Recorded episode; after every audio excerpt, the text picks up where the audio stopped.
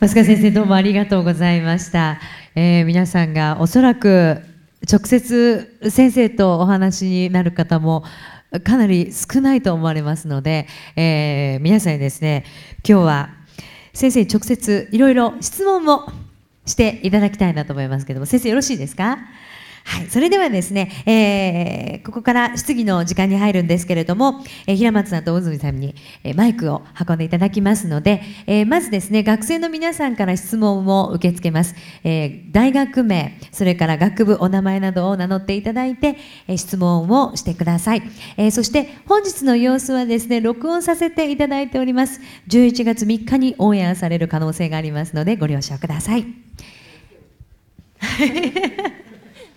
さあそれでは、えー、質疑いきましょう。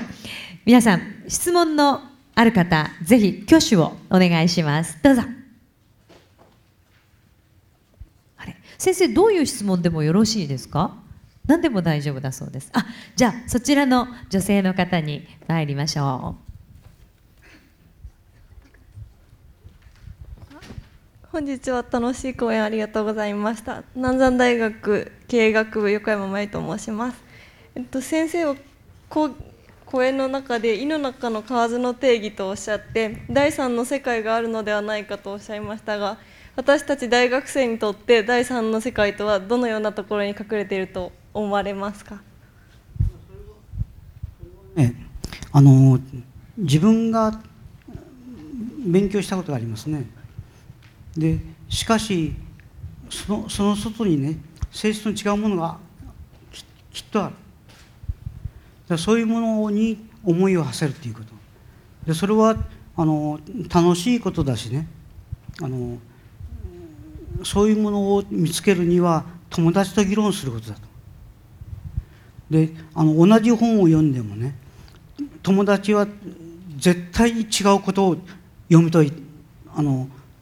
取ってる。それはどうしてかって言ったらあの生活体験が違うからね。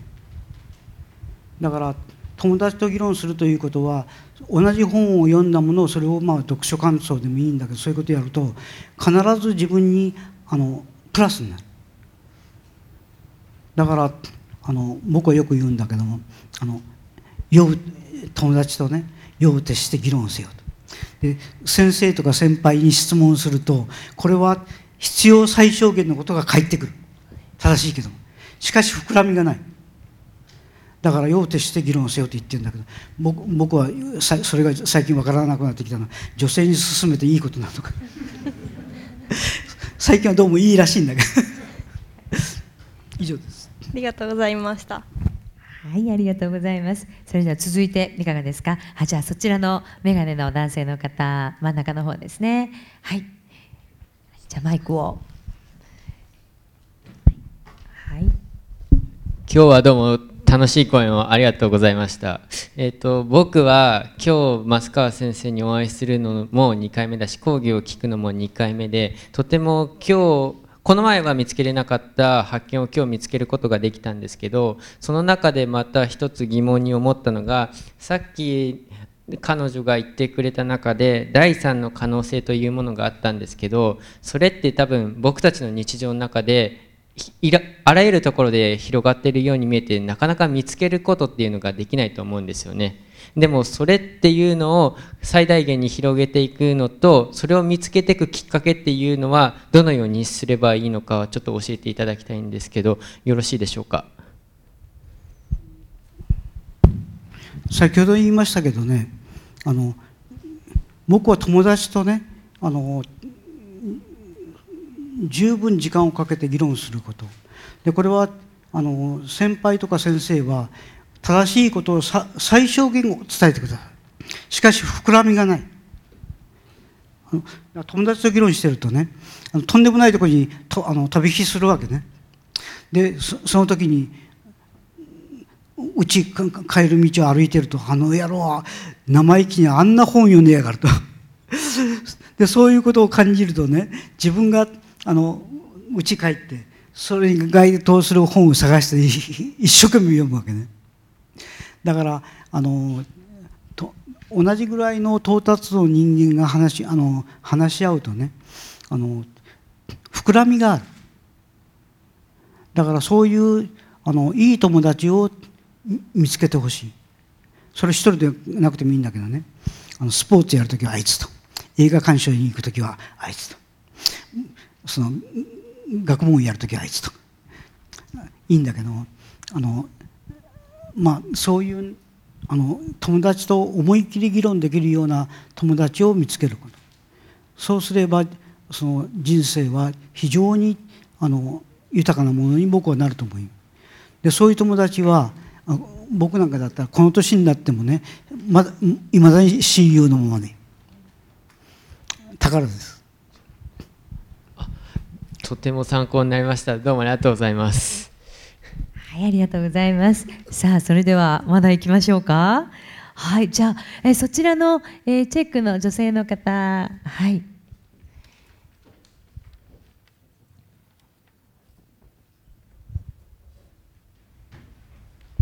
本日は講演ありがとうございました。名古屋外国語大学外国語学部中国語学科1年の和合由美です。私は今日の話を聞いていて、小さい頃からあまり科学というものに興味を持てなくて好きになれなかったんですが、これからの子供たちにもそういう人たちのためにももっと科学を好きになってもらえるような何かいい勉強法ではないけどもっと何か関心を持てるようなものはありますか？あの僕自身は多分あの本だと思うんですね。でその年のあの到達度から少し背伸びしたものを読むで分からんこともありますいや分からんものがあったらね寝かしておくそうするとね半年後にねもう一回あの読み返してみると読めるようになってるのね。どうしてかって言ったらあのいろんな経験をしてあのいろんなものが付け加わってる。で分からないということは何か言ったらそこに書いてあることから連想できるものがないからここに書いてあることは字面はねあの日本語で言ったらこういう意味のこと書いてあるけどもそれが著者が言ってることは何なのかということを思いを馳せれないでそれが時間を経ってみるといろんな知識が付け加わってることによってそういうものをそこに書いてあることは何なのかということを連想していけるあの知識が付け加わってるのね。だからあまあそれプラス友達と議論するんでしょうね。こここんなこと書いてあるけど分かるかと。そうすると必ず自分と違う読み方をしてる。でそういうものを合わせて考えてみるとその本が書いてある内容があの思いを馳せることができるようになるだからあの、まあ、本はあの乱読する精読する必要はないでしばらく寝かしておくと不思議なことにあの前分からなかったことが分かるようになっているだからぜひそういうあの体験を僕はしてほしいと思う。ありがとうございました。はい、まだ行きましょう。いかがですか？そちらの上の段の男性ですね。黒縁の眼鏡をかけていらっしゃる男性ですね。はい。えそれでは大学名と学部とお名前お願いします。え、っと名古屋大学工学部1年生松野夏樹というものです、えー、っと最近ヨーロッパの方のあの研究でニュートリノが高速を超えたんじゃないかという話がありますけどそれについてあの先生はどのように思っているかよかったら教えていただきたいんです。あれは確定してるけどもガセネタね。というよりあの高速を超えるということがあのどういう意味を持っているのか。そのあの相対性理論が今まで言っていたことそれが全部違うことになる。それをしかしあの相対性理論というのは非常にいろんなことで検証されてるわけね。ということは何か言ったらそういう検証してきたものを保存してしつつあの実験結果を取り入れなきゃいけないそんなあの軽業みたいなことできるのかと。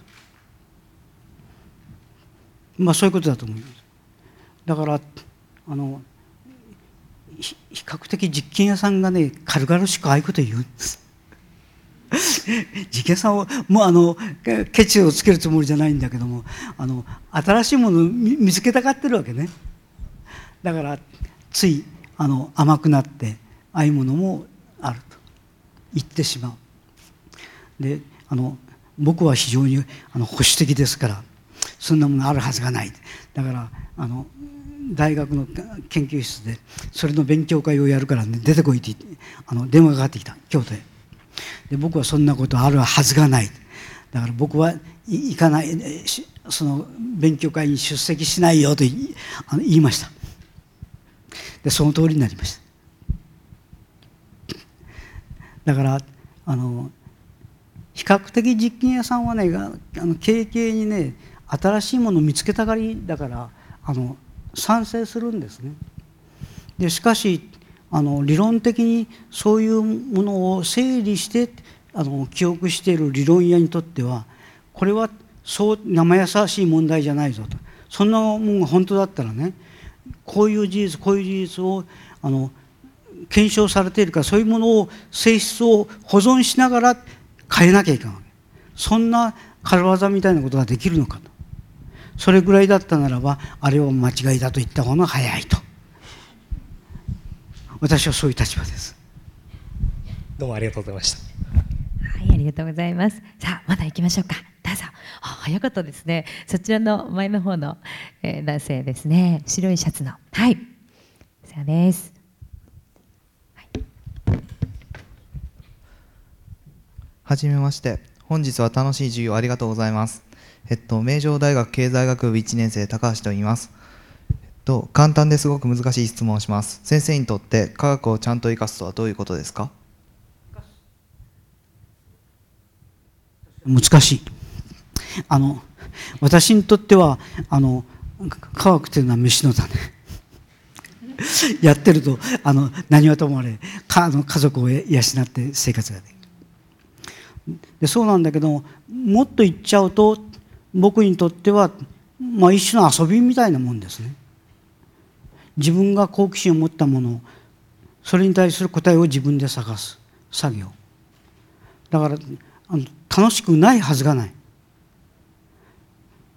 でそれそれを科学とじゃれてるとあのお給料くれるわけ。いい商売ですね。いやあの反対に言うとねそれぐらいのあのつもりでやった方がいいんだと思う。なんかいい業績上げ上げるぞとかね。そんなことを考えて科学をやっていてね成果が出るかというそういう種類の問題が。だからもっとゆったり構えてそしてあの、まあ、科学を楽しみながら生活してそうするとそのうちにあの、まあ、幸運なことに出出加えるかもわからない。はい、すいませんありがとうございました。はい、ありがとうございます。さあ、そろそろお時間が近づいてまいりました。これで最後の質問にしたいと思います。お願いいたします。さあ、じゃあ一番端で僕を当ててという顔をしてくださっているメガネのじゃあ彼に参りましょうか。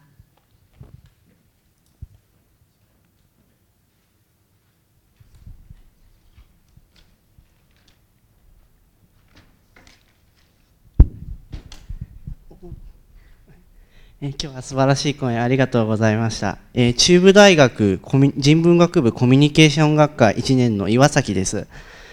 えっ、ー、と、今回未来授業ということなので、えー、10年後に、あの、増川先生が思っている、え、科学のテクノロジーの中で、10年後に、こう、もっと良くなっているといいなって思うのや、あとは、え、今のままの方がいいの思うものっていうのは何ですか？こう言いますとね、はい、あの発展しない方がいいなというようなことは僕はナンセンスだと。何か言ったらあのそういう規制かけたところでね人間はねあのそういうものがあれば発見しちゃう例えばあのない方がいいと思っている原子爆弾かってあの必然なの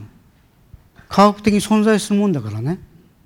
だから誰か非常に天才が出てきて発見するんじゃなくてそういうものが発見される時期が来れば誰かが発見する。そういうものが科学というのだからあのアメリカがヒステリーを起こしたのはあの原爆作ってねそのこれは大変便利なもんだからだから世界支配に使えると。でできるだけ漏れないようにしたところソ連があっさり作っちゃったわけね。でその後起こったことはヒステリ誰かスパイがいてそれをリークしたんだと。でそれでオッペンハイマーなんか非常にあの大きな被害をあの受けちゃう。で彼は非常にリベラルな人だからあの亡命してアメリカへ来た戦争中にね人たちがあのまあヘルプしてたわけね。生活に困ったらなんとか。でそういう連中の中には当然左翼思想を持ってるのもいる。そういう連中がその原子爆弾の製造のための知識を流したんだと決めてかかってオッペンハイマーは大変泥まみれになる。その後で名誉回復するんですけどね。だから科学的な事実というものは例えばあのどこどこであの原子爆弾が作れたぞというあの情報だけでも半分ぐらい感染したみたいなものまだできてない時はこれがどれぐらいの大きさなら作れるのかその地球ぐらいの大きさでないと原子爆弾作れないとなったらできないですね。でそういう不安の中であの研究を続ける。これで本当にいけいけるのかじゃ。でそれがいけるとなったらねもう半分はもうあの情報分かったみたいなもの科学というのは僕はそういうもんだと思っています。大丈夫ですか？はい。ありがとうございましたはいどうもありがとうございました。もう先生質問が止まらない状態に ありますね、えー、学生の皆さんいろいろ疑問をたくさんお持ちの方ね、えー、多いですけれども。さあそれではですねこれが最後の今度はこちらから皆さんへの質問となります、えー、最初に皆さんにお聞きしたのと同じ質問をもう一度させていただきます。10年後日本は今より良くなっているか悪くなっているか。今一度挙手をお願いいたします。良くなっているであろうと思う方お願いします。はいありがとうございます。では逆に悪くなっているのではないかと思われる方どうぞ。あ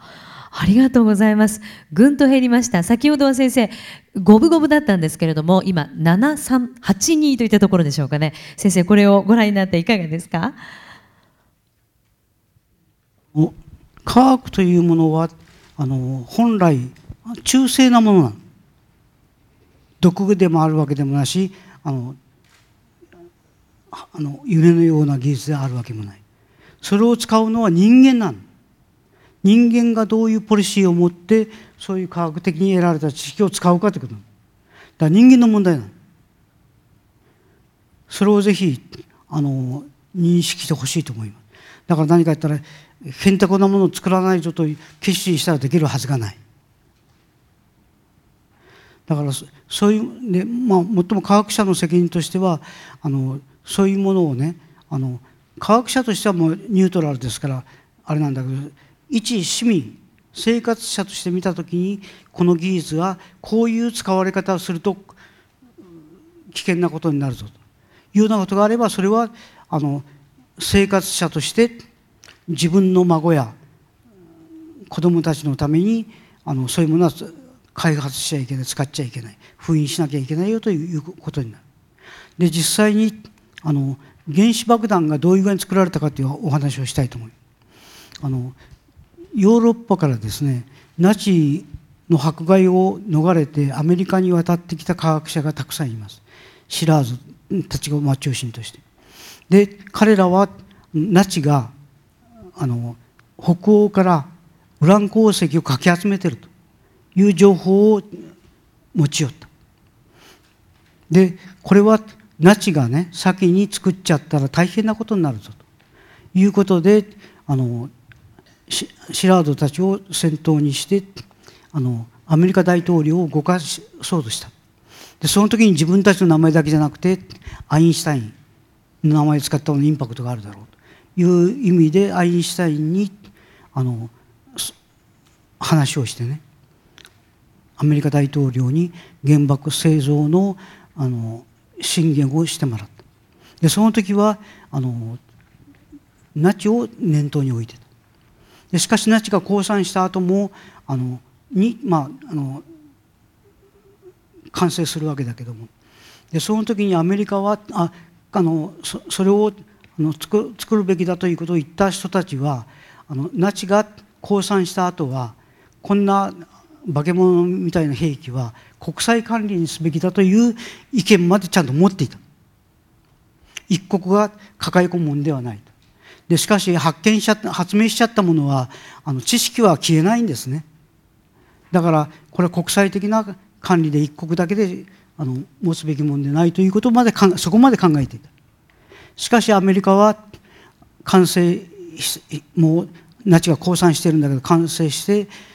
これは大変便利なもんだと。世界支配アメリカは世界を支配するにはうってつけなもんだということであのその国際管理に守っていかなかった。であの日本に日本2発落としてみせた。それは明らかにあのソ連とあの戦後はねあの対立構造が出てくるだろうということを見越してそうしてでしかしソ連はあのそれから34年後にあの原爆を完成してします。でこれはさっきも言ったようにね何も盗まなくてもねアメリカが完成したということだけであのもう半分できてるわけ。できてるんだからできできるというあの飛行機に乗せてねあの運べるぐらいの大きさでできるんだということ分かってるわけ。そしたら一生懸命それに向かって邁進すればでその後もあのソ連が作っちゃったもんだから早いところあの水爆あもっと威力のあるね水爆を作らなきゃいけないということであの1950年かなアメリカは水素爆弾爆破装置というものを作った。爆弾にはできなかった。大きいから。でビキニ干渉等で櫓を組んでその櫓の上で水素爆弾をあの爆発させた。でその時にあの警戒水域内ここにの中まで入ってくるなよという外にいたにもかかわらず日本のあの漁船がね被災したわけね。でその後何事が起こったか言ったらその水爆爆破装置だったんだけども半年後にソ連はあの飛行機に積めるようなものを作っちゃったこういうもんなの。秘密にはできない。科学的な事実は。ちょっと長くなりましたいやもう本当にこうもっともっとお話を伺っていたいというかその、ね、先ほどもありましたけども皆さんに質問させていただきましたが10年後良くするためにも今日の先生のお話を伺っていて科学的なちゃんとした視野を自分たちが持つという意識をしっかり持っておくということはそういうことが大切なんですね先生ね。今日は貴重なお話をたくさん伺わせていただきましてどうもありがとうございました。さあ増川先生今日は本当にどうもありがとうございました。本日の特別講師は増川俊秀先生でした。